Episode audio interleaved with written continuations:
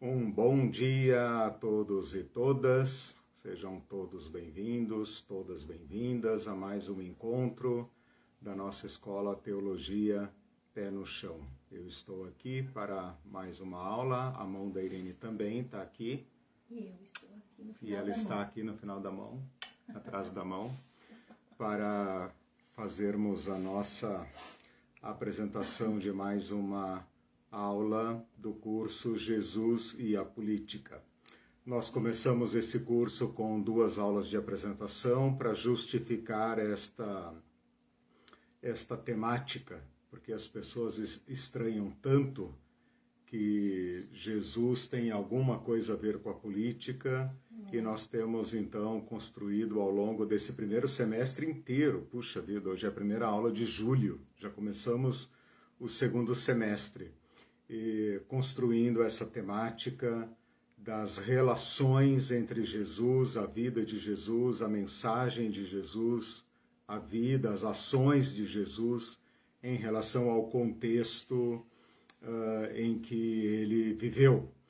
Bom, esse curso foi dividido em quatro partes. A primeira parte nós tratamos dos romanos, a presença dos romanos na Palestina como império. Na segunda parte, tratamos das autoridades judaicas que foram constituídas em ah, acordo com os judeus, ou com os romanos, aliás, os romanos eh, consentiam com esse estado de coisas, desde que as autoridades judaicas mantivessem a ordem imposta sobre ah, o seu próprio povo. Nessa terceira parte, que nós estamos, a qual nós estamos eh, caminhando para a conclusão, nós estamos tratando das reações do povo, como que o povo reage a esta, ou reagiu a esta dupla dominação. E eu então escolhi dois critérios para fazer esta avaliação. Um é a violência, o grau de violência que a sociedade estava disposta a assumir contra esta brutal ah, dominação. Estudamos os grupos dos zelotes, dos bandidos, dos salteadores, esses grupos que ah, o Evangelho trata discretamente. E falamos também da não violência, grupos que adotaram a resistência pacífica ah, contra esta dominação. E o outro critério é o critério da resiliência, a capacidade que um povo tem de suportar ah, a dominação, de resistir à dominação e até mesmo de se fortalecer contra a dominação. Ah, falamos isso na, na aula 16, ah, do povo em geral, as forças internas de um povo. Na aula passada falamos sobre uma manifestação particular do povo e de um, um, um certo grau de risco, que são as multidões, ou seja, quando uma parte do povo rompe a ordem estabelecida e se manifesta publicamente a despeito de todas as a maquinaria de repressão e que isso aconteceu em torno de João Batista, em torno de Jesus, com graves consequências para ah, todos os envolvidos. Tanto é que Jesus foi condenado, uma das acusações contra Jesus foi de sedição ou ah, de traição. Então, ah, demonstra e comprova que as multidões que Jesus ah, reuniu em torno de si ah, o tornaram altamente suspeito para as diante das autoridades. E hoje, então, eu quero fazer uma aula para mostrar um aspecto muito importante do povo ainda, e dentro desta temática da resiliência, ah, para demonstrar que o povo, ao contrário do que parece, não é apenas vítima da opressão. Porque pode parecer até agora, pela maneira como eu estou desenvolvendo o tema da resiliência e até da violência, que o povo é uma massa compacta que reage de forma eh, coletiva contra a dominação, como se fosse uh, automática, uh, fossem automáticas as relações de solidariedade desse povo. E eu quero mostrar na aula de hoje como que o povo também se torna, uh, muitas vezes, uh, nós vamos estudar segmentos do povo, comportamentos do povo, o povo se torna, às vezes, é, parte da opressão. Que ele, para se defender da opressão externa das, das autoridades romanas e das suas próprias autoridades, ele reproduz esta dominação internamente, ou seja, junto aos seus pares. Estou fazendo aqui uma diferença entre as autoridades que oficialmente, formalmente controlam a máquina do poder e versus o povo que uh, formalmente está desprovido de poder. Mas esse, esta falta de poder, ela não é absoluta. Ela é sempre uma luta entre dominadores e dominados. Então, até agora, eu tenho mostrado que o povo reage contra esta dominação. Mas parte da reação do povo é reproduzir esta dominação internamente. Quando eu digo internamente, eu estou falando dentro desta massa do povo. Então, quando você tem um poder superior que pressiona esta sociedade, Alguns grupos da sociedade melhor providos, por exemplo, que tem dinheiro, que tem terra, que ainda consegue se manter, tende a reproduzir esta dominação, desencadeando né, um, um, um micro impérios, micro eh, para dentro do próprio povo. E então, a pretexto de uh, se proteger da dominação das autoridades, reproduz esta dominação internamente nas suas próprias relações sociais.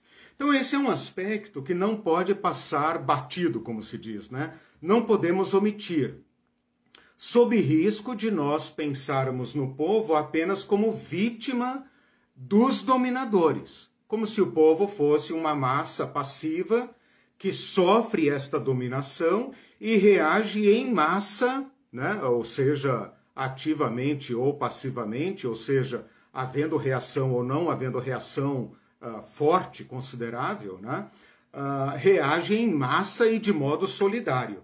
Como quem pensa assim: somos todos cidadãos desse país, estamos todos debaixo de exploração, debaixo de violência, de expoliação, então vamos nos unir, né? Como é que fala aquele refrão? Povo unido jamais será vencido, né? Na verdade, a pressão dos dominadores quebra o povo, quebra as relações de solidariedade do povo e obriga esses segmentos do povo, estas pequenas unidades sociais de dentro do povo. Por exemplo, as associações e as famílias obriga estes grupos a reagirem a essa dominação. E parte desta reação é reproduzir esta dominação nos seus próprios grupos. Então, esse é um fator, é, é um comportamento que não pode ser omitido. Eu poderia ter dispensado essa aula, né? Uhum. mas por causa destas razões eu optei por ministrá-la aqui para a gente não ter ingenuidade, não ter uma análise inocente do comportamento do povo.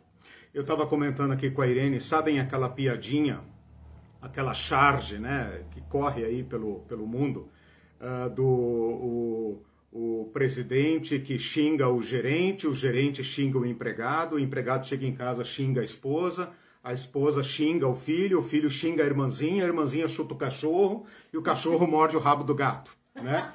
Então, é, é, parece uma, uma piada, é engraçadinho, mas é, nós sabemos que essa, esta reprodução em série da dominação, né? se eu não posso reagir contra aquele, aquela autoridade que me oprime, uma das válvulas de escape desta desta dominação forçada, desta guerra de forças é reproduzir isso em cima dos grupos mais fracos. Né? Existe uma teoria sociológica, política, de análise da, da sociedade, uh, as análises da, da formação do Estado, que uh, afirma exatamente isso. Que num passado remoto, os homens eram, digamos, os chefes das suas famílias, os chefes dos clãs, e não havia Estado. Todos os homens eram pequenos reis uh, sobre suas mulheres, uh, seus filhos e seus empregados e seu rebanho e etc. Só que estas relações foram ficando muito tensas, porque os conflitos entre eles ameaçavam a própria subsistência do conjunto desses homens. Então, num dado momento, foi necessário eleger um desses homens para ser então o chefe, o chefe da tribo, o pajé, o sei lá, o cacique, pajé não, cacique, depois o rei, o, o imperador, né? Esses homens então que eram poderosos, que eram soberanos e que tiveram que ceder um naco do seu poder, né? um, um pedaço do seu poder, uh, reagiram oprimindo aqueles que estavam sob seu comando. De forma que o império, o governo externo, a autoridade externa, pressiona os grupos sociais a reproduzirem esta escala de poder nos seus pequenos grupos e no final o império se torna um grande uh, patriarcado e os patriarcados se tornam pequenos impérios. Então, essa é uma teoria é, da ciência política, da análise sociológica do poder, da formação do Estado, dos contratos, como é que fala? Os contratos sociais, né? que nós então podemos usar aqui para não termos uma visão inocente desta sociedade da época de Jesus, ok? Então, com isso, eu estou explicando a nossa temática. Uh, agora que vocês estão todos aí, por favor, lembrem-se de curtir esta transmissão e também é, compartilhar com aqueles que você considera que uh, possam ter interesse. Lembrem-se também do nosso canal Teologia Pé no Chão, né? Uh, mesmo que vocês prefiram assistir aqui e não lá, mas por favor deem um pulinho lá. A Irene pode até colocar o, o, o, o link ali e se inscrevam. Ontem nós batemos nosso recorde, 600, 600 inscritos no canal Teologia Pé no Chão. Oh, ser anônimo. É, eu só não divulguei ainda que eu tenho medo que alguém desista. Acontece, né? Oh, acontece. Porque daí acontece. a pessoa vai lá e fala assim: esse povo é comunista, vai desistir. É, não, esse cara aí, esse cara aí é perigoso. Eu prefiro a escola bíblica dominical da minha igreja, que não mexe com esses assuntos, né? não fala de política e tal. É. Bom, vamos lá então. Eu quero falar hoje, então, feita esta apresentação do tema, essa justificativa do porquê desta aula de hoje, eu quero olhar então agora para dentro da sociedade, porque na aula 16 eu falei do povo como um todo, coletivo. Na aula 17 eu falei de um recorte desse povo, uma manifestação particular desse povo, que são as multidões. Multidão não é uma coisa que ocorre todo dia, né? Ela é um comportamento particular num dado momento, ela se forma e se desforma uh, rapidamente. Né? O povo não vive amotinado, via de regra, a menos que seja uma situação muito, muito grave, muito excepcional. Hoje, então, eu quero olhar para dentro da sociedade, descer no, no, na base da pirâmide, para olhar a, as relações sociais deste povo. E então eu posso aqui uh, escolher, como eu vou fazer na aula de hoje, dois, uh, dois agrupamentos que, de certa forma, uh, abrangem toda a sociedade. Eu não estou fazendo aqui uma análise exaustiva, porque não é necessário para as, os objetivos dessa aula e desse curso. Mas eu quero olhar as associações. Que tipo de associação? Nós vamos ver. Associação uh, diferentemente de um grupo qualquer, é quando pessoas com interesses comuns se unem para defender esses interesses. Essa associação pode ser formal, ela pode ter chefe, ela pode ter regras de entrada ou, ou de expulsão. Então, essas associações uh, existem na sociedade. Né? A gente não pode pensar na sociedade. Desculpem. Desculpem. Apenas como uh, uh, uma coleção de indivíduos soltos, né? de homens avulsos. Não, esses homens, se eles são agricultores, eles têm interesses comuns, então eles formam associações naquela certa vila. Se eles são pescadores, como alguns discípulos de Jesus, eles compartilham certos interesses comuns e eles se associam. Né? Ah, e diversas outras associações que existiam na época de Jesus, ah, quer sejam comerciais, profissionais ou simplesmente religiosas ou ah, de solidariedade. Está me faltando aqui uma palavra que a gente usa para caridade. Essa palavra sumiu do meu vocabulário. Filantropia. Essa é a palavra. associações filantrópicas. Bom, só o fato de eu falar assim já te permite verificar rapidamente que a nossa sociedade também se organiza em diversos grupos e associações, né? Por exemplo, um sindicato, uma associação de bairros, uma célula da igreja. Quer dizer, nós nos organizamos em uh, comunidades que tenham que têm interesses comuns.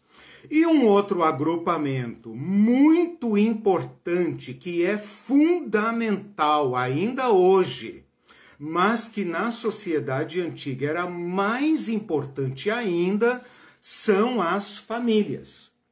E as famílias no mundo antigo, como você sabe, né, basta perguntar para os nossos avós e bisavós e a gente vai perceber traços desta formação familiar não é apenas papai e mamãe e dois filhos ou um filho, como essa família nuclear moderna da era industrial, pós-industrial. As famílias antigas, as famílias rurais, eram verdadeiros clãs, né? aquela parentada enorme. Né? Então, estas unidades, tanto a família como essas associações ou agrupamentos, formam uma rede de uh, de vínculos sociais que sofrem a dominação das autoridades e também reproduzem estas relações de dominação como uma forma de defesa. Então, olha a situação que nós estamos indicando aqui. Como uma forma de defesa contra a dominação de um povo estrangeiro, no caso o romano, que tem sua própria cultura, seus próprios valores, sua própria estrutura, suas próprias é, crendices né?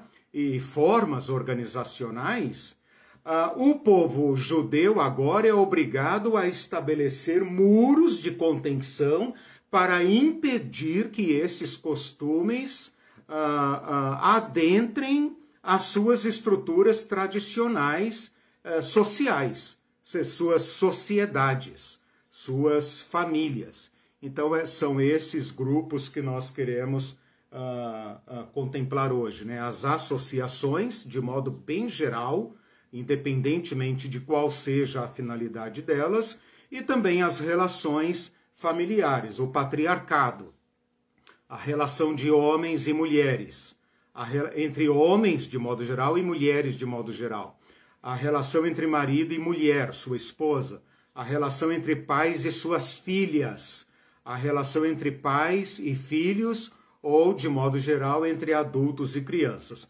A gente percebe certos vestígios destas relações no Evangelho. Então, assim, eu não estou trazendo uma matéria estranha ao Evangelho, né? até poderia. O Evangelho, digamos, não tratar de uma questão mas eu consultar uh, a literatura contemporânea, o Evangelho, e trazer para cá como sendo uma uh, uh, uma condicionante, né, uma variável é, cabível nessa análise que nós estamos fazendo. Mas, neste caso, nós percebemos os vestígios dessas, uh, de, desses grupos sociais, das relações familiares no Evangelho. Bom, antes de entrar nisso, deixe-me apenas lembrar que quando nós fizemos a análise eh, do poder social, do poder econômico social, eu falei de algo que uh, talvez seria bom lembrar aqui agora, que é a. Uh, peraí, deixa eu me concentrar aqui. Que são as relações de cliente, patrono-cliente. Lembram disso? Então, nós temos aqui uma, uma relação social daquele cara do andar de cima, do andar do dominador, o latifundiário, o nobre, o homem rico, versus esse uh, empobrecido. Né? Então, eu não sei se lembram disso, mas relações de clientela são uma relação muito bem conhecida aqui na América Latina, no Brasil. Né? A gente, por exemplo, é, fala do padrinho político, a gente fala do QI, né, que não é consciente de. Como é que é? Consciente de inteligência, mas é quem indica. Então, nós brasileiros aqui, os latinos de modo geral, nós estamos acostumados com essas relações de clientelismo, né? Aqui na nossa cultura, cliente não é apenas o, o cara que compra no teu comércio ou aquele que compra o teu serviço, mas são também essas relações de troca de favores, né? que é, são muito difíceis de romper. Isso era, na cultura romana, praticamente uma instituição. Ah, é? Então é impossível você analisar a sociedade romana e que foi imposta sobre os judeus sem analisar essas trocas de favores. Não adianta você chegar para um cara e falar: "Meu, você é livre. Você é livre, você vende teu produto, você negocia preço. Ele vai dizer, não, mas eu devo favor ao cara. O cara uh, pagou um não sei o que para o meu filho, pagou não sei o que para minha família, perdoou minha dívida, como Jesus conta algumas parábolas. Então, essas, essa relação entre ricos e pobres, poderosos e, e fracos, gera uma série de relações de clientelismo, que não deixam de ser relações uh, uh, que amarram a sociedade. Elas podem ser até invisíveis quando você lê o Evangelho, mas elas estão ali. Por exemplo, uhum. Tem um certo uh, centurião que chega para Jesus e pede um favor. E os judeus vêm a, a, a interceder por ele, dizendo: Senhor, esse homem construiu a nossa sinagoga, atende ele. Ora, isso nada mais é do que uma relação de clientelismo, ou seja, uhum. esse cara é nosso opressor, ele é romano, mas ele ajudou aqui, ou então ele é um nobre, etc. É mas ele ajudou aqui, então nós devemos favores a ele. Então, Jesus, mesmo que você não vá com a cara dos romanos, né? Atende o cara, porque ele tem poder de nos prejudicar também, né? Uhum. Então isso uh, leva a gente a entender muito, muito, muito como funciona, por exemplo, a verdadeira política né, no interior do país, né, que a justiça eleitoral brasileira, por exemplo, tenta de todos os modos quebrar. Quando a gente fala dessas associações, é importante também, muito importante, a gente considerar o seguinte: que quando você tem uma sociedade que está se organizando socialmente para se proteger de uma agressão externa. Ou seja, vamos pensar, por exemplo, nos discípulos de Jesus. Ah, ah, os pescadores lá, né? Pedro e André, e Tiago e João, que eram pescadores, que tinham barcos e que tinham companheiros ali. Quando o barco sofria algum perigo, fizeram sinal lá para os companheiros e eles vieram. Ou seja, Somos pescadores do mesmo mar, então nós temos nossos interesses. Uh, quando você tem essas organizações que estão uh, se formando para reagir contra uma exploração, é quase uh, óbvio uh, concluir que haverá os não associados. Né? Porque se não houvesse diferença entre associados e não associados, a sociedade, o agrupamento, perde a razão de ser. Então, a, a, a, a lógica fundamental é que você tenha uma associação, significa dizer um certo grupo de homens uh, uh, uh, em torno de um interesse comum, e aquele fulano lá não é do nosso grupo. Então, é fundamental entendermos que quando uma sociedade se organiza em grupos, uma sociedade normal, como a brasileira, por exemplo, eu sou funcionário público, então eu tenho os meus grupos de interesses. Né?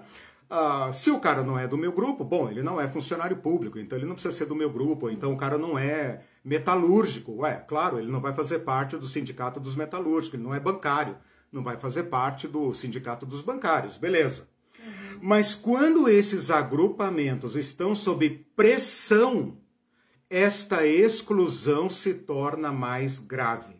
Então, na próxima aula, nós queremos falar sobre essa gentalha que não cabe em agrupamento nenhum. Uhum. Então, nesse sentido, os agrupamentos, estas, essas associações, elas acabam gerando exclusão, né? É o pobre pisando no mais pobre, né? Acaba gerando exclusão. E então, na próxima aula, nós vamos ver o, o lado B da resiliência, né? Uhum. Aqueles que não têm nada com que resistir.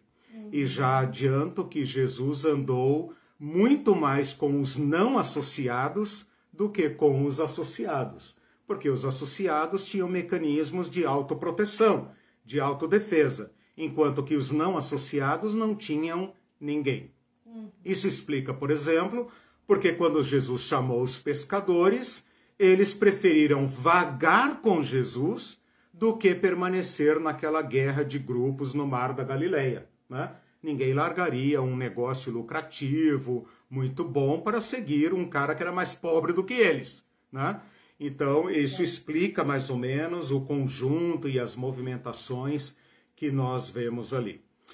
Bom, deixe-me então falar destes grupos que, a, a, que nós conhecemos principalmente por meio dos, uh, dos escritos rabínicos, dos escritos paralelos.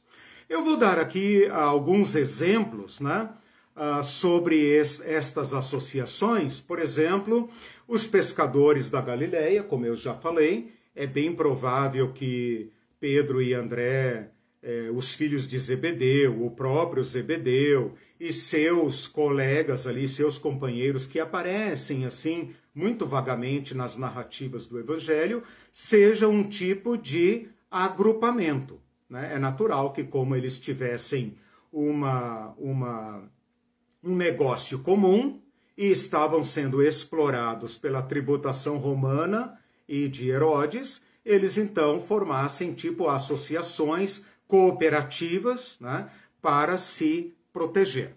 Uh, os publicanos, como Mateus também, uh, pode ser aqui um tipo de agrupamento. Por exemplo, uh, em Mateus 9 e outros evangelhos que também narram o encontro de Jesus com Mateus, esta narrativa do encontro de Jesus com Mateus é seguida de uma refeição na casa de Mateus e seus companheiros.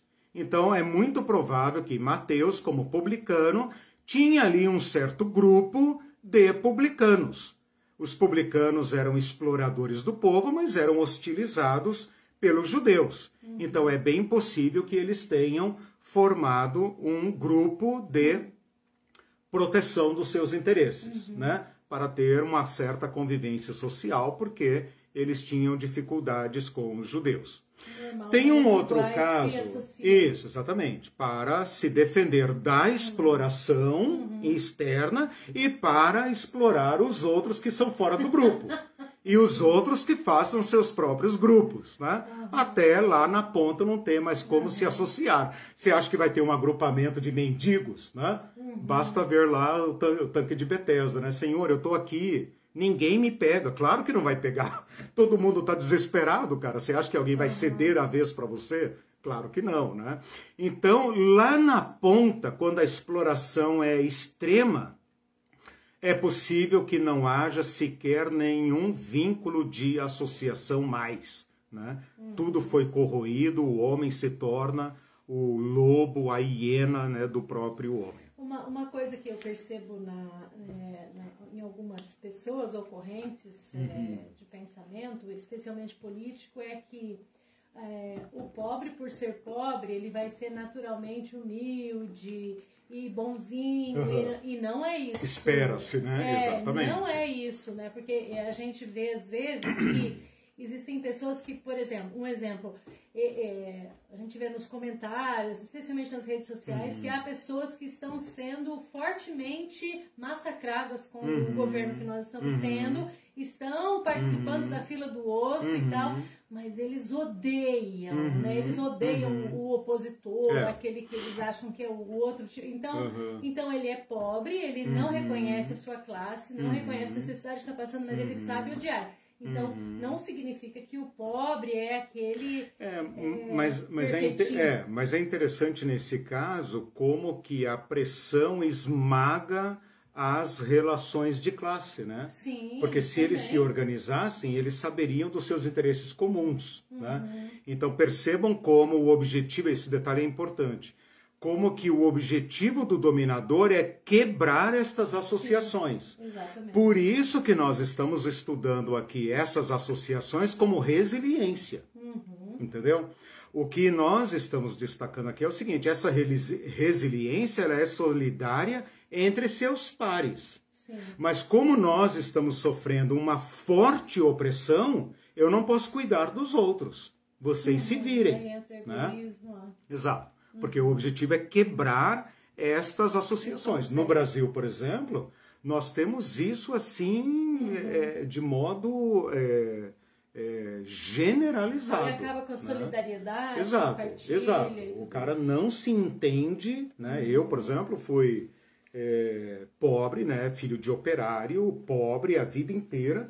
Nunca nos demos conta, nunca sequer pensamos sobre a possibilidade da de ter transporte público de qualidade, de lutar todos os moradores do bairro pela melhoria da escola, uhum. pela instalação de um posto de saúde ali. Nunca, nunca sequer pensamos uhum. nisso.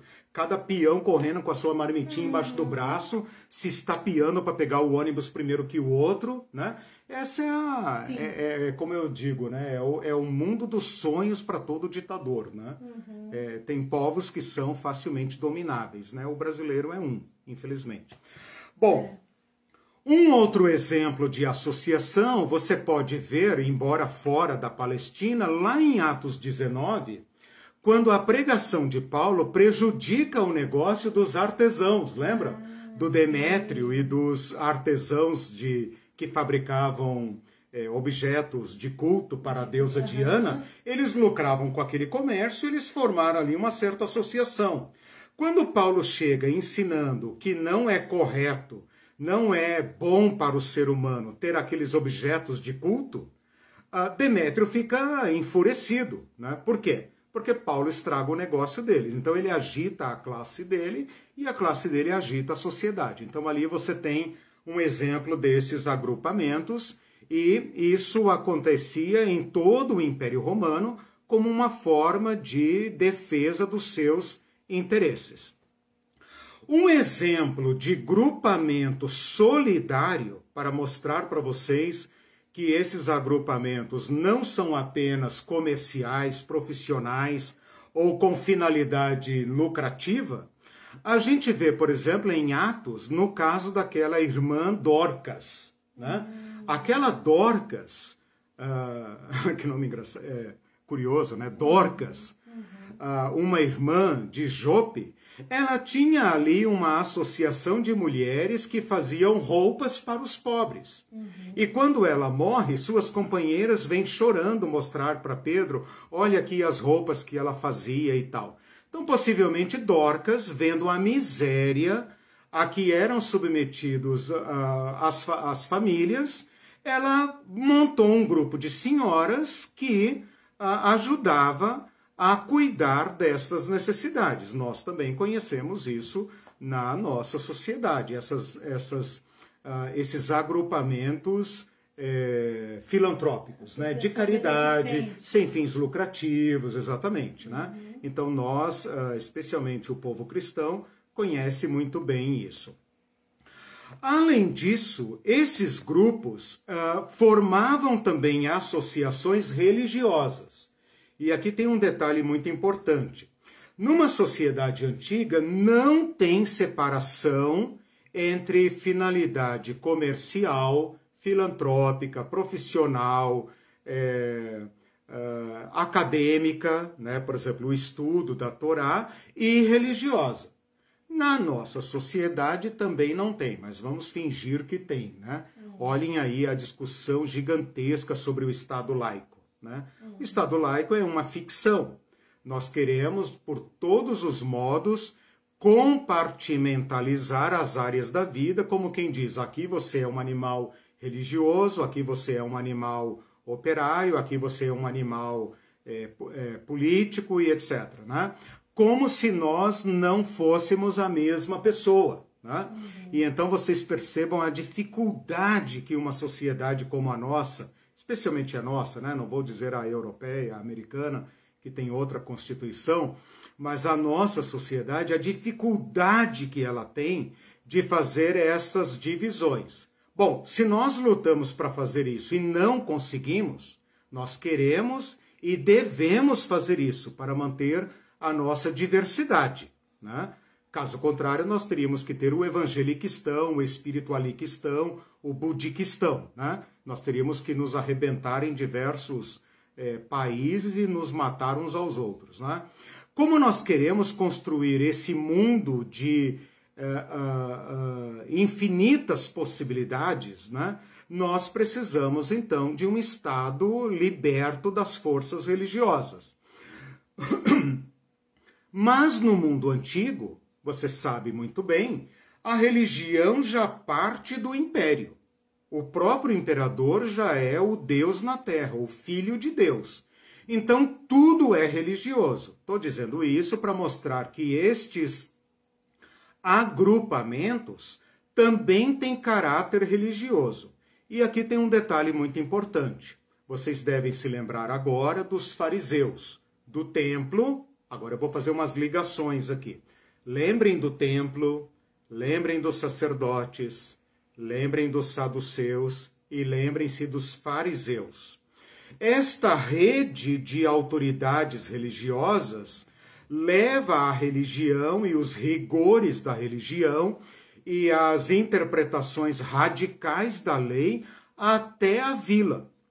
O sacerdote está lá no templo, o saduceu está em Jerusalém, mas o fariseu é o elo desse sistema religioso que também é opressor, mesmo que não pretenda ser, mas é opressor. O fariseu é o elo que liga esse sistema religioso, que está ligado a Roma, ao cidadão lá na ponta. E então, esta réplica, este regime religioso, legal, uh, uh, comportamental, cultural dos fariseus desencadeia no povo uma certa orientação religiosa. Esses agrupamentos comerciais, filantrópicos, também desenvolvem atividades para aprender a seguir a lei. Então vejam vocês como essas associações, esses agrupamentos sociais, uh, formam o elo de uma corrente de uh, autoproteção que vai se desencadeando e vai parar lá no templo. E o templo, então, é aquele elo que liga a, a rede da sociedade judaica com Roma, e tudo isso vai reverberando sobre o povo em forma de dominação. Os fariseus tinham uma ideologia de. Ah, qual era isso? Tudo nós já estudamos lá com os fariseus. Os fariseus tinham a seguinte saída, a seguinte proposta para o povo judeu: vocês estão se dando mal porque vocês não obedecem à lei de Deus o suficiente. Então, o que, que os fariseus pensaram? Se nós praticarmos a lei de Moisés nos mínimos detalhes, Deus se agradará do seu povo, Deus fala, falará agora sim, agora sim, agora eu vou voltar para vocês, vou quebrar o jugo de Roma e vou fazer de Israel o novo império mundial. Esta era a proposta dos fariseus. O que, que os fariseus fizeram? Eles pegaram as leis mais severas da lei de Moisés, que era apenas para os sacerdotes, porque os sacerdotes tinham uma lei, um conjunto de leis particulares, porque eles eram designados para esta finalidade e aplicaram a todo o povo. Então, se a lei de Moisés já era pesada, agora eles a tornaram dez vezes mais pesadas. E eles então faziam uma pressão moral sobre o povo para andar rigorosamente de acordo com as mais exigentes regras da lei de Moisés. O que, que o povo fazia? Uma parte do povo tentava cumprir. É óbvio, se ele não cumprir, ele é banido da sociedade. Ele não pode frequentar a sinagoga, ninguém vai querer comprar o produto dele, porque vai dizer o seu produto é impuro, e ele vai sendo empurrado para a miséria. Então, o que, que o judeuzinho tem que fazer? ele tem que se virar nos 30, ele tem que se espremer o quanto pode para adequar-se àquele estado de coisas. Como é que ele faz isso? Por meio desses agrupamentos. Então eu vou dar agora uma pequena nota de como o homem judeu faz isso. Ele absorve esta brutal pressão religiosa moral, cultural, certo? Do farisaísmo, que é a religião oficial, né? É a religião popular do povo e é extremamente severa. E o que, que ele faz? Ele se volta para dentro da sua casa e fala para a mulher: é por causa de você que nós não estamos sendo abençoados por Deus. O rabino está dizendo que nós temos que observar rigorosamente a lei de Moisés e você não está cumprindo. Então você é a desgraça da nossa família. Quer saber? Eu vou me divorciar de você e vou arrumar uma mulher que verdadeiramente teme a Deus. Esta mulher, banida, como os fariseus falam, é lícito ao homem repudiar sua mulher. E Jesus sai ali em defesa da mulher. Esta mulher, banida por seu homem, já sai na, na rua com cara de prostituta. Onde que ela vai viver?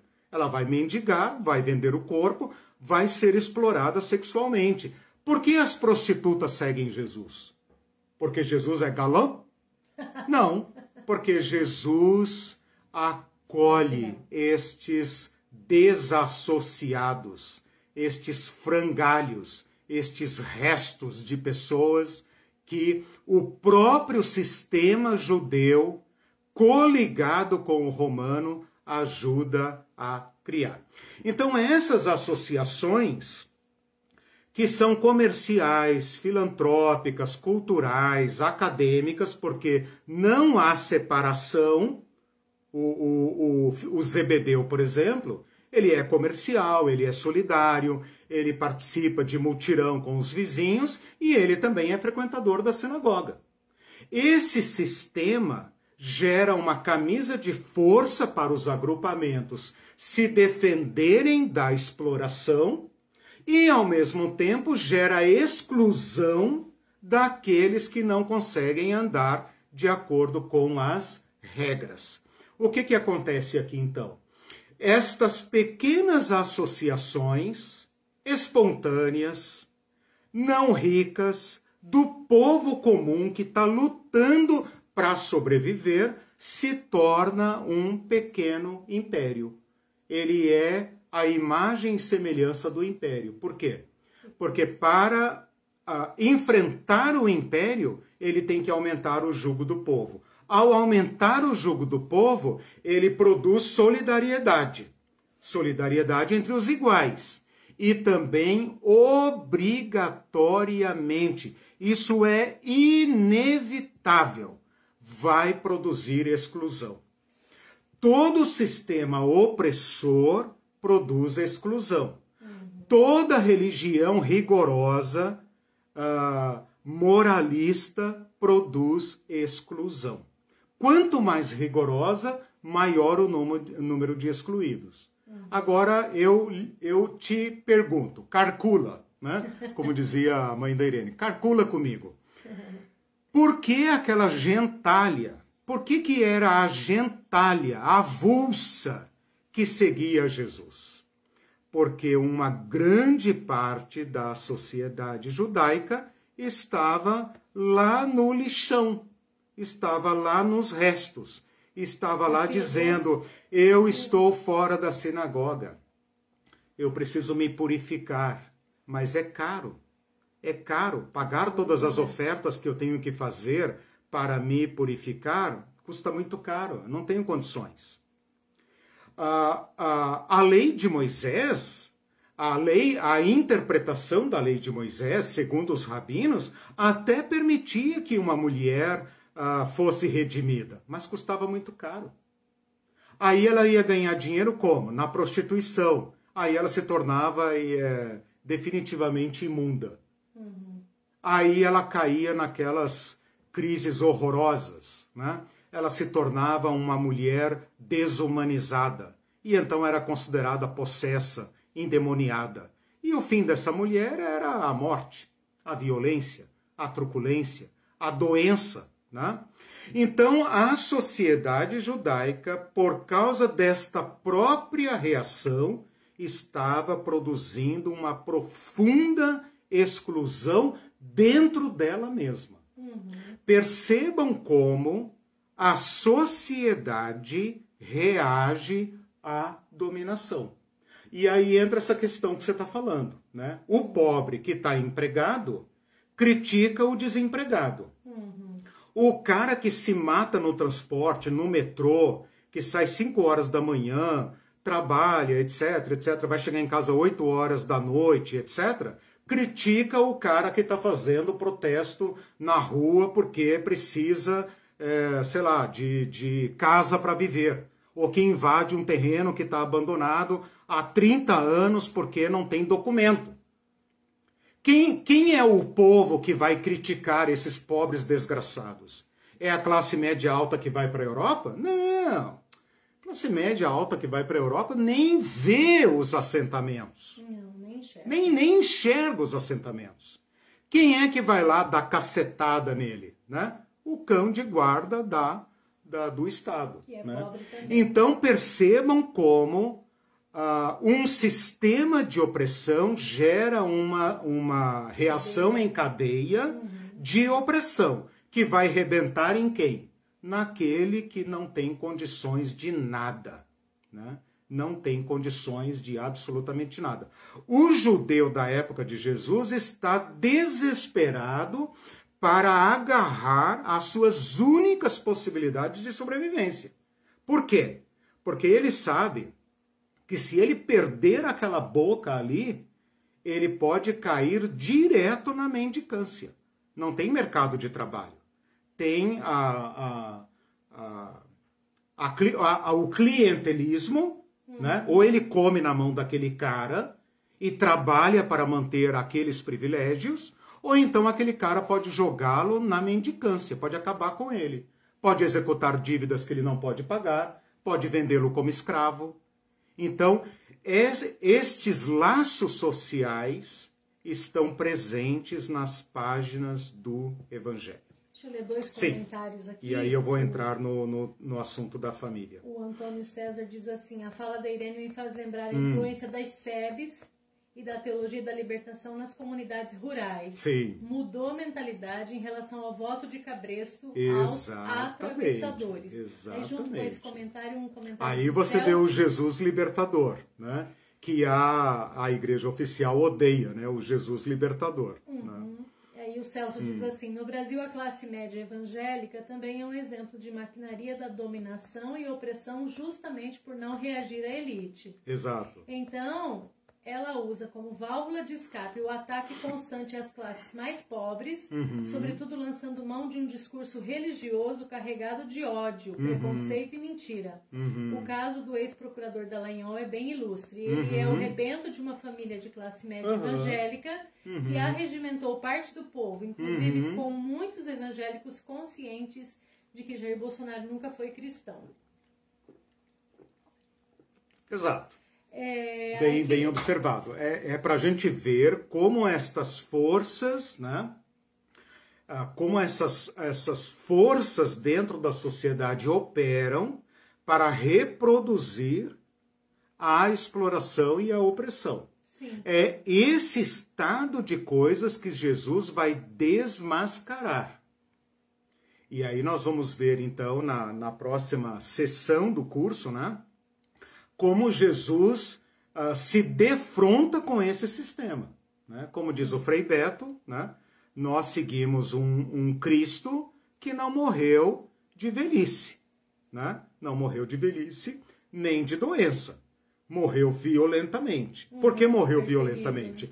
Porque esse estado de coisas, essa, essas forças sociais, políticas, que obrigam o povo a funcionar deste jeito foram desmascaradas por Jesus. Né? Uhum. É como aquela brincadeira que eu falei na aula passada: olha, o rei está nu.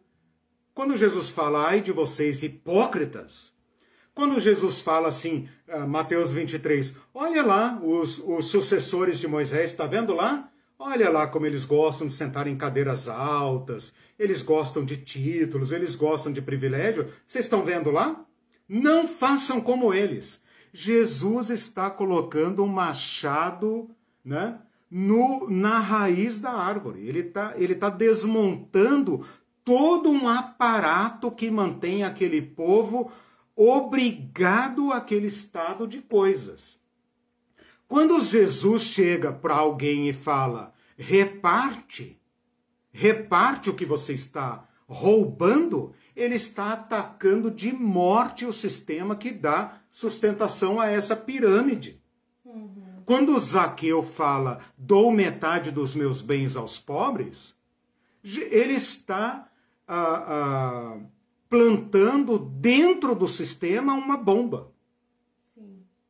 É a linguagem da solidariedade, do despojamento. Tipo, eu vou usar a minha vida para desmontar esse sistema. Uhum. Quando você fa... quando o Antônio César fala de voto de cabresto, uhum. que as SEBs, né, e a uhum. da Libertação é, é, acabou com isso, foi uma conscientização, né, para tirar da alienação, porque você também uhum. fala muito sobre que a igreja é responsável por criar esse estado de coisas com de certeza. negação da própria classe social, Exato. né? É, faz os pobres votarem em ricos, uhum. né? Não, não é, de alguma forma aliena a uhum. pessoa da própria classe social, Sim. de maneira que ela não veja. Ela está convivendo às vezes numa igreja uhum. que é misturada ali, né? Às uhum. vezes é classe média misturada. Então ela acha que ela participa daquilo, uhum. que ela é, é, que ela faz parte daquilo. Ela acha que ela é rica. E aí ela segue a orientação uhum. desse, que a gente chama de voto de cajado, uhum. né? E, e a igreja faz um papel faz, terrível faz. nisso, né? Faz porque a alienação religiosa é a mais grave. Uhum. A alienação religiosa é a mais grave. Porque uhum. ela te afeta por dentro, ela te afeta completamente, ela é capaz de fazer você beijar a mão do que te mata. Né? Uhum.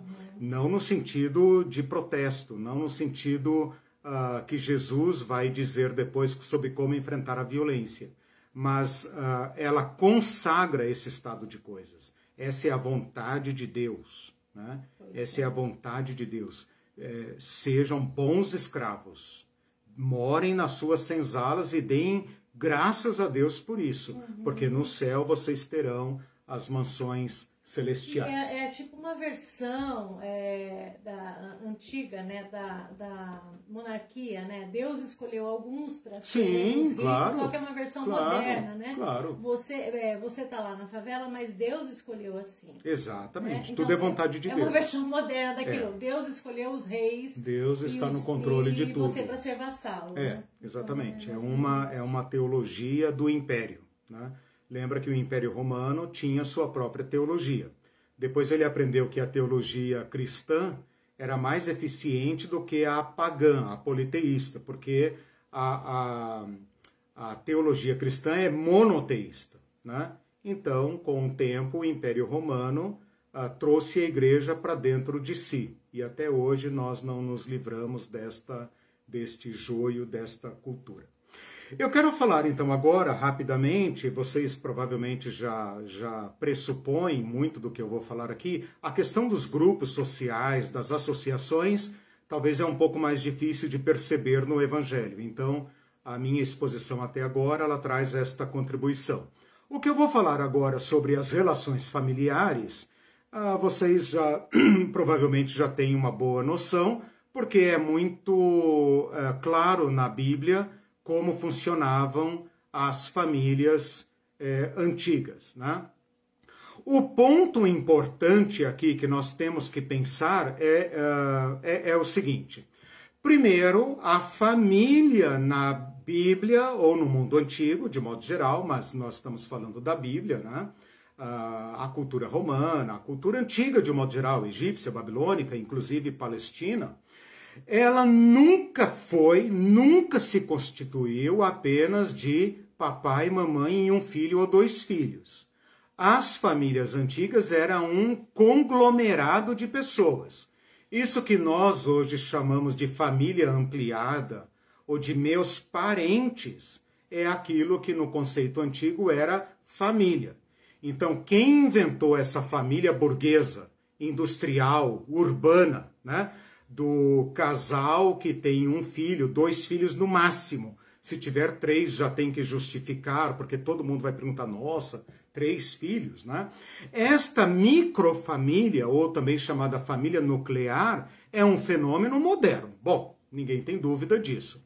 As famílias antigas, inclusive no Brasil, né, até início do século XX, meados do século XX, eram famílias rurais que tinha um chefe, um avô, um pai mais velho, rico, diversos filhos, esses filhos casados, os diversos netos, os bisnetos, todos esses vivendo ali dentro daquela rede de relações. Né?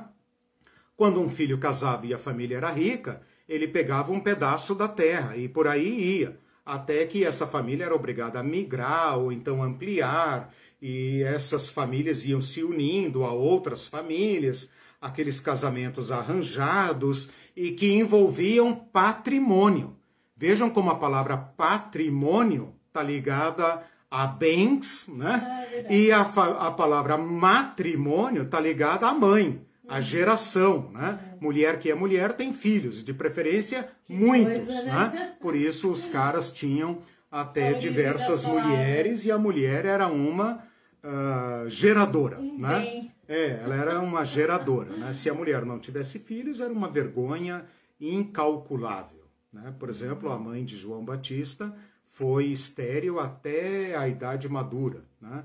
E, e, então teve filho, isso era uma, uma grande festa, porque por causa desta ideologia, desta cultura da família. Tudo isso é bem arranjado, tudo isso faz parte da, da, da, estrutura social do povo judeu.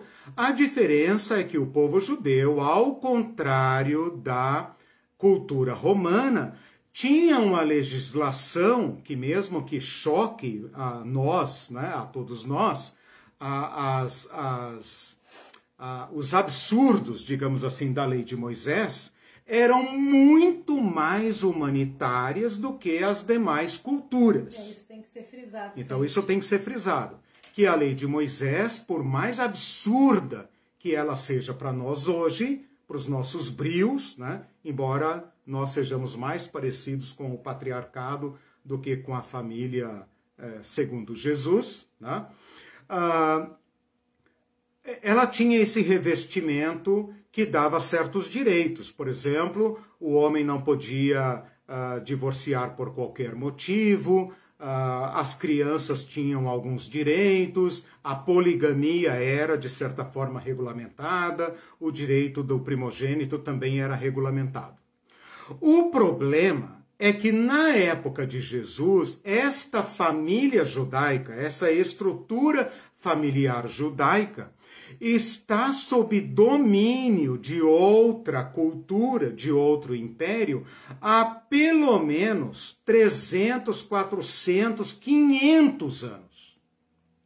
E então, esta estrutura familiar está sendo afetada por outra cultura e está sendo desafiada a reagir ou ela absorve a cultura greco-romana, pagã, egípcia, babilônica dos povos, ou ela se aferra à lei de Moisés para se proteger das influências uh, dos pagãos. Então, a sociedade judaica passa por um período aqui que a gente poderia chamar de fundamentalização, hum, né? Okay. Do fundamentalismo, de radicalização. Então a mulher, das, é, a mulher lá dos patriarcas, a, a Sarai, né, Sara, a Rebeca, aquelas mulheres ativas como a mãe de Moisés, a Miriam, essas mulheres que tinham uma certa liberdade, que transitavam, que, que reivindicavam direitos, como aquelas filhas de Zelofeade, né? que reivindicaram direito de, de, de herança. E, e discutiam suas causas e que também recorriam aos sacerdotes para dirimir disputas, essas mulheres foram sendo amarradas, figurativamente, silenciadas e empurradas para dentro do âmbito doméstico por dois motivos. Primeiro, para protegê-las da influência greco-romana. Não tem saída a não ser amarrar as nossas famílias nas estritas exigências da lei de Moisés. Segundo motivo, Aquele homem judeu elegante, poderoso, que se assenta no conselho, que é líder na sinagoga, que é honrado publicamente, está sendo submetido a uma humilhação por causa da dominação romana. Então, enquanto de, uh, dentro das autoridades judaicas, da estrutura judaica, ele ainda tem uma certa voz, a estrutura romana está submetendo estes homens do patriarcado à humilhação. É aquela história do gerente que chuta o homem. Onde que o homem vai descontar seu poder? Onde ele vai uh, uh, compensar a sua perda de poder e de autoridade? Na família, em casa. Então, o homem da época de Jesus é um homem encurralado. Ele está pressionado por todas as formas. Primeiro, ele está tentando evitar que a sua família seja afetada por costumes dos povos que vão promover a desagregação do povo judeu. E essa seria a tragédia, porque o povo judeu só tem a lei de Moisés como sua, sua certidão de nascimento. Sem a lei de Moisés, eles não são nada. Segundo motivo, esses homens estão sendo humilhados. Eles já não conseguem plantar e colher, eles têm dívidas que eles não conseguem pagar, eles podem ser açoitados em praça pública por causa de alguma regra que ele quebrou. E este estado de coisas gera uma repressão dentro da estrutura familiar. Então, aquela, aquele humanitarismo, aquelas regras de defesa da uh, lei de Moisés são uh, uh, interpretadas por esses homens que estão sendo assaltados na sua importância pública. E ele não consegue resolver este problema. Onde é que ele vai descarregar esta sua perda de poder?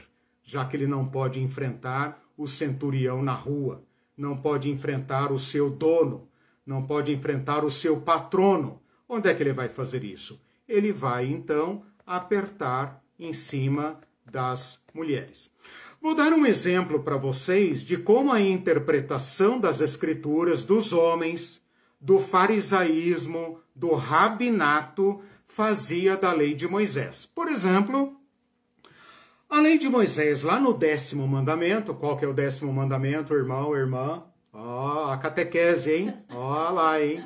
Bom, tem uma diferença entre o católico e o, e o, e o protestante, né? Porque o, o católico, ele engole, ele, ele sintetiza as, os primeiros mandamentos que fala da idolatria para fundir isso num mandamento só e escapar da acusação né, que os protestantes lhes fazem de idolatria, de modo que esse décimo mandamento fica desdobrado em dois. Mas como o judeu não fazia essa leitura católica da Bíblia, fazia uma leitura é, original dos mandamentos, né, e portanto era contra toda a reprodução do divino, né, uh, ele fazia a seguinte leitura: não cobiçarás a mulher do teu próximo, o escravo do teu próximo, o campo do teu próximo, o animal do teu próximo e tal. Já que, olha a interpretação, não vale dar risada. Já que a mulher está relacionada junto com as propriedades, conclusão: a mulher faz parte das propriedades do homem. Ponto. Mas a lei, mas você não sabe ler? Você está fazendo uma leitura feminista da Bíblia. Você está relendo as escrituras. Uhum. E o feminismo não é de Deus, você deveria saber disso. né? O judeu percebe o seguinte: por que, que Moisés falou: não cobiçarás a mulher do teu próximo, nem a vaca, nem o camelo, nem o jumento, nem o escravo, nem o campo, nem a casa? Ora, tem uma razão. A mulher é propriedade do homem. Uhum. O homem compra a mulher do pai dele, ela paga. Não tem diferença entre comprar um escravo e comprar uma noiva. Daí a ideia do dote. Ele compra aquela mulher. E essa mulher deve lhe uh, deve cumprir as suas obrigações. Inclusive que o seu pai, claro, claro. Uh, uh, aqui tem outra regra, já que você tocou nisso, uma outra regra que é aquela do divórcio, né? Quando lá em Mateus 19, os judeus, os fariseus perguntam para Jesus: é lícito o homem repudiar sua mulher? Né? Ali já fica subentendido que é o homem que repudia a mulher, não é a mulher, a mulher que repudia é, o homem. Né? Embora a lei de Moisés falasse da mulher que podia protestar contra o homem. Né? Essa parte passou batido, eles não entenderam, glosaram e tal. Mas, uh, quando ele fala que, quando a, a, a lei de Moisés fala que o homem podia repudiar a mulher, se achasse nesta mulher coisa vergonhosa, Coisa vergonhosa re, re, se referia à desqualificação moral. Uma mulher que já houvesse dado o seu corpo para outro homem não era uma mulher digna para o casamento. Essa mulher era punida de acordo com a lei de Moisés. Ou ela deveria ser assumida por aquele homem que a desvirginou, se ele tivesse interesse nela, senão ambos seriam mortos, ou então essa mulher seria repudiada.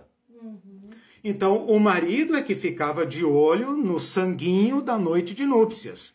E toda a sociedade. Ele tinha que apresentar os lençóis sujos de sangue para a comunidade. Mas os homens judeus fizeram uma interpretação ampla deste, desta, desta regra e passaram a considerar coisa vergonhosa qualquer coisa que a mulher fizesse. Por exemplo, se a mulher falasse de um modo que, de um modo que ele não gostasse, se ela não fizesse uma comida boa como o homem gostasse, ele poderia simplesmente escrever uma carta de divórcio e colocá-la à disposição. Como uma mulher que já havia sido repudiada caía sua cotação no mercado de mulheres disponíveis, porque havia muitas mulheres em oferta, né? E os homens queriam vender essas mulheres por causa do dote. Então, a mulher repudiada era obrigada a se sujeitar ou a uma poligamia ou então a um casamento miserável, altamente desfavorável, etc. Ou então ia para a prostituição. Então, quando nós lermos no Evangelho das prostitutas, não pense nas prostitutas dos povos, porque as prostitutas dos povos têm outro caráter, outra formação. A sexualidade, os ritos sexuais fazem parte de quase todos os cultos dos povos. Quase todos os cultos dos povos. Os povos eram muito mais né, dados às prostitutas cultuais, o ato de prostituição era parte da liturgia, do que a abstenção, o celibato. O celibato que é algo estranho ao mundo antigo. Então, a transa sexual era muito mais parte do culto do que o celibato. Dos outros né? povos, também, tá claro. De todos os outros povos. Povo no povo de Israel, isso era expressamente proibido. A prostituta era punida com, com, com penalidade máxima.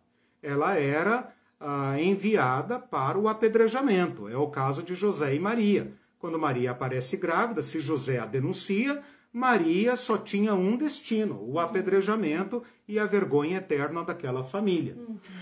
Então, a prostituta do tempo de Jesus é uma mulher repudiada, né? que talvez por diversas questões não tinha sido levada ao julgamento. Ela era simplesmente considerada uma mulher imunda, mas ela sobrevivia. Como sobrevivia? Ah, provavelmente os viajantes, o caldo cultural que passava por ali. Então é, é a humilhação da humilhação da humilhação. Uhum. É como um pária, um pária moderno, um pária da sociedade. Sabe que pária vem da cultura indiana e se refere ao último degrau daquela sociedade rigidamente hierarquizada. Então, quando a gente ouve falar da prostituição no Evangelho, não é nem a mulher que gosta de sexo e, portanto, quer exercer sua liberdade de vender o corpo, não é a mulher que foi escravizada por um cafetão, não é a mulher que está participando de cultos uh, pagãos. Normalmente, posso fazer aqui uma generalização sem medo, trata-se de uma mulher que foi uh, repudiada e não encontrou o homem que a queira, e portanto não lhe resta para poder comer, para poder não morrer de fome. Ela então se entrega à prostituição. Né? E como fica claro lá em João 8, a mulher vai ser penalizada, o homem não tanto. O homem não é considerado uhum. culpado. Tanto que eles trazem a mulher mas não mulher, o homem. Né? Pode ser que o homem até estivesse entre os apedrejadores, porque Jesus fala: quem de vocês estiver sem pecado, que atire a primeira pedra. E eles saem de fininho. Né? Uhum. Então, esse estado de coisas tem que ser levado em conta aqui. Um outro detalhe muito importante, e aqui eu encerro, porque acho que já deu para entender, é a questão da criança. Então, quando nós pensamos ou quando nós lemos sobre criança no Novo Testamento, nós pensamos nesse reizinho moderno, né? Que se é menino veste azul, se é menina veste rosa, segundo, a segundo a Damares, que o pai, a mãe fazem o ultrassom, fazem o acompanhamento pré-natal, e antes de nascer já tem nome, tem chá de bebê, tem o quartinho rosa ou azul e essa coisa toda, e assim que ele nasce, ele é o rei da família, e ele consome todos os bens da família, e a mãe se torna mãe turista e o pai se mata para pagar as contas das diversas aulas que a criança tem que fazer para ser um cidadão integrado a essa cultura. Nada disso se aplica ao mundo antigo. Você sabe muito bem. Basta consultar, se não sua própria infância, a infância dos seus pais, em que as crianças eram geradas aos montes ali, né? Quem cria três cria quatro, quem cria quatro cria dez, e se morrer algum, né, Deus que salve a criança e etc., que algum vingue e dê certo, né? Então, alta taxa de mortalidade infantil. As crianças ocupam o lugar mais baixo da sociedade uh, uh, antiga. A criança não é sequer reconhecida pelo pai enquanto ela não uh, desmama e enquanto ela não é uh, solta pela mãe. Até os sete anos, mais ou menos, a criança é cria da mãe. A mãe vai cuidando ali daquele bichinho até ver se aquele bichinho vai dar para alguma coisa. A partir dos sete anos, então, ele começa a conviver com o pai para aprender certos ofícios e aprender a lei. E a partir dos 12 anos, então, o menino judeu está mais ou menos ah, ah, reconhecido socialmente. A mulher não, a menina nunca, ah, nunca supera esta, esta exclusão. Né? Ela é direcionada para o casamento, para ser uma boa esposa e tal. Quando Jesus fala aquele de vocês que não se tornar como uma criança, não é a tua nem a minha criança. Não é essa criança do século 20 e 21, não. É a criança do século antigo. Uhum. É aquela que está na laia das mulheres e dos escravos. Paulo fala isso claramente em Gálatas. Ele fala: o filho, quando é pequeno, que diferença tem entre ele e o escravo? Que diferença tem entre ele e o escravo? Uhum. É provável que o escravo tenha mais honras do que o próprio filho.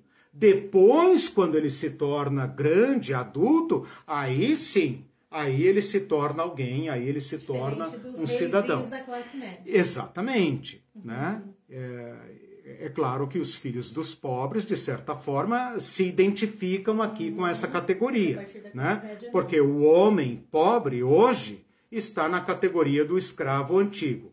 A mulher, bom, a mulher pobre nunca saiu de categoria nenhuma, continua sendo o fim da linha, né? Especialmente se ela não tiver um homem, né? Se ela não tiver um homem, então ela vale menos ainda. Se for negra, então é, ela vai caindo de valor na sociedade. Uhum. Se tiver filhos e essas crianças não tiverem creche, saúde, educação, então elas estão no fim do fim da linha. Basta olhar, por exemplo, as mulheres pobres desse país que arrastam seus carrinhos uh, de catadores e catadoras pelas vias públicas. E olha dentro daqueles carrinhos se não tem lá um bebê uma criança ah, junto com o lixo da sociedade. Se você olhar esta criança dentro do carrinho do catador, você tem uma vaga ideia do que é o, a criança do mundo antigo.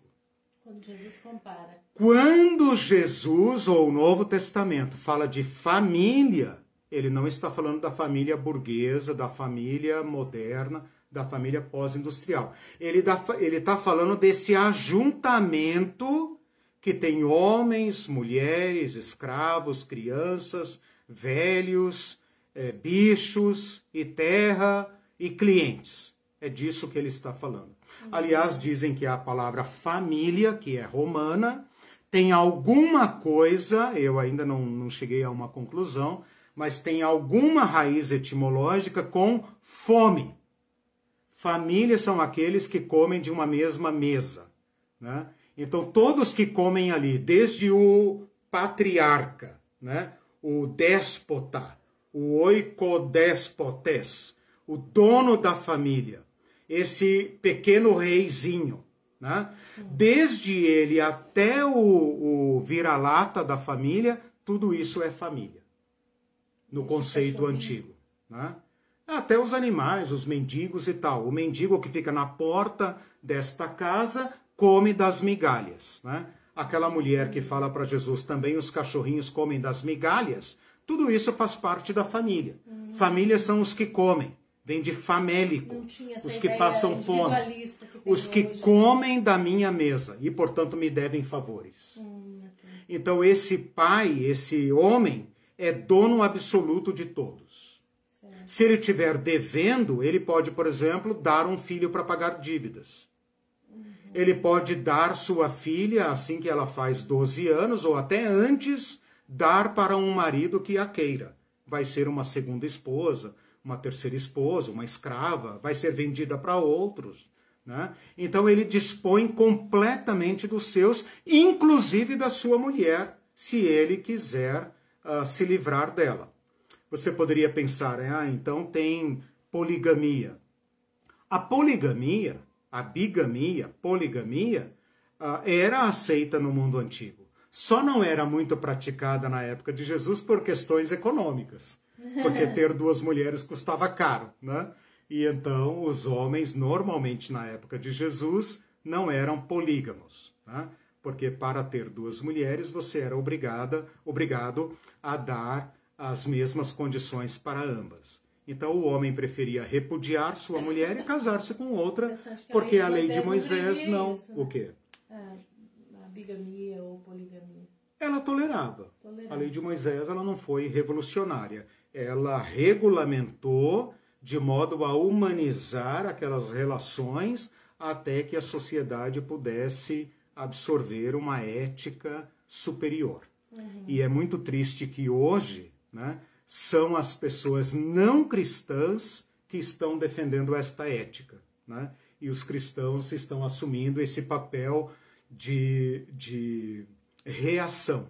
Eu queria falar aqui uma coisa muito importante antes de abrir ali o espaço, que é o seguinte.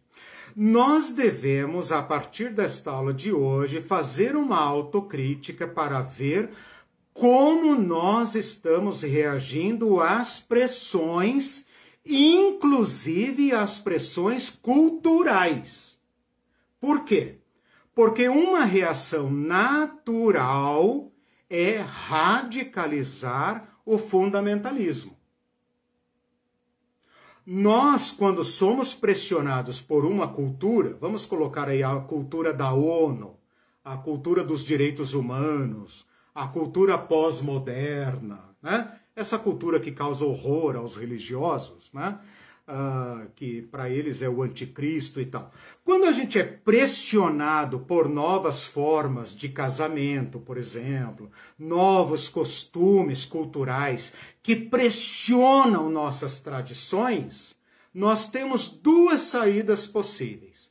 Ou escancarar as portas e falar para frente é que se anda Vamos em frente, vamos progredir, porque assim correm as ondas da cultura. Ou então nós podemos aferrolhar as portas, levantar os muros e dizer: até aqui o mundo vem, aqui o mundo não entra.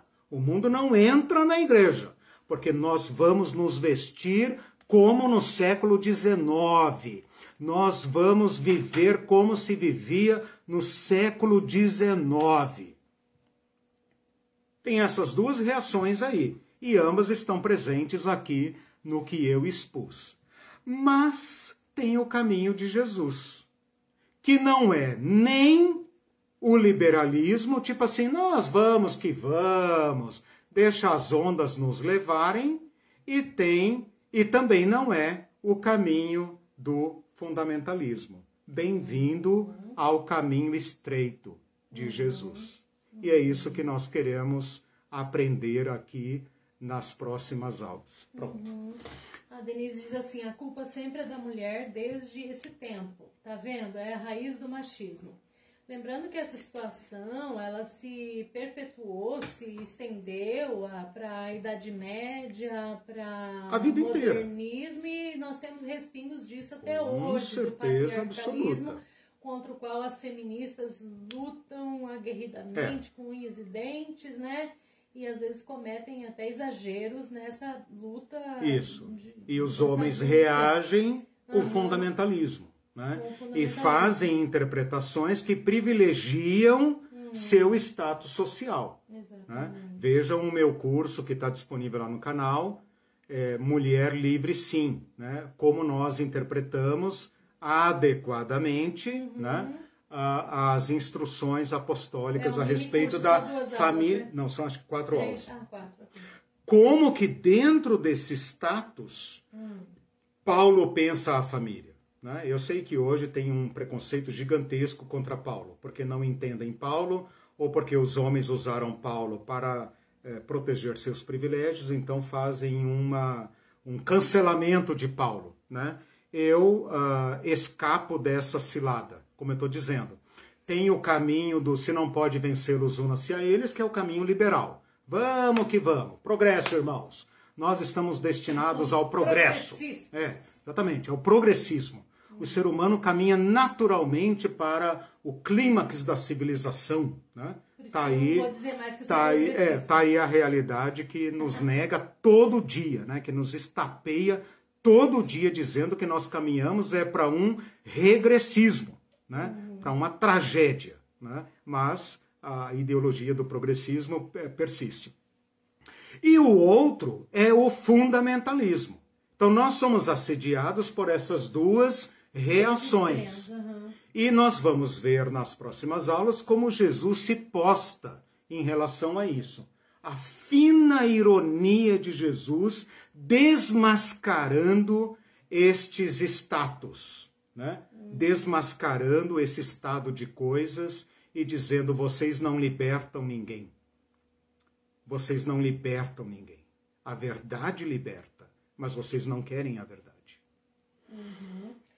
O Elton hum. diz assim, na Bíblia em hebraico, família é Beteabá, não sei a é. pronúncia, uhum. Beteabê, não sei, casa do pai.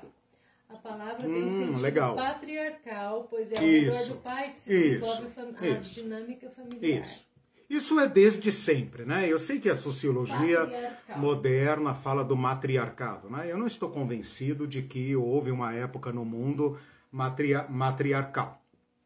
Acho que, de fato, a sociedade se organizou em torno dos homens né? e ah, ah, construiu esse poder masculino. E Jesus confronta duramente esse poder masculino. Vou dar aqui apenas um detalhe que não é percebido por ninguém, mas eu desafio qualquer um a me convencer do contrário todas as vezes em que Jesus fala da nova família que ele está gerando, ele não menciona o pai. Ele menciona até a mãe. Você acha que isso é para lutar contra quem são Quem são minha mãe e meus irmãos? Minha mãe e meus irmãos são esses que ouvem e falam a vontade de Deus. Vocês receberão muitas mães, irmãos e irmãs mas nunca menciona o pai. E depois ele fala: a ninguém chameis vosso pai. Por quê? Porque o poder paterno era uma grande pirâmide que vai desde o pater, uh, o poder pátrio, né? o pátrio poder, até o César, o grande pai da nação. O César era o grande pai. E Jesus está atacando profundamente o poder patriarcal, para estabelecer então novas relações. Quando o apóstolo Paulo fala, marido, ame sua mulher porque ela é você, nós não temos noção da profundidade desta deste comando para um homem como nós que estamos aqui no século 21 e que pulamos esse mandamento. Imagina falar isso para um homem do século I que tinha comprado aquela mulher uhum. e que estava todo dia pensando: manda embora ou não manda embora? Né? Manda embora, aí, não manda embora. Né? Tanta mulher aí na praça, né? tantos homens querendo vender sua mulher, e essa não me agrada. Né? Ele fala: marido, ame sua mulher, porque ela é você. Ela é você. Né? Mas para isso tem que assistir o curso lá, Mulher Livre Sim. Não é isso, acho. Mais que... alguma questão?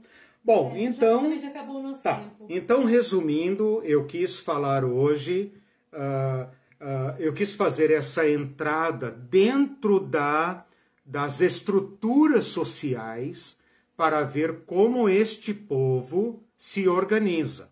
Todo povo se organiza, né? De modo formal ou informal.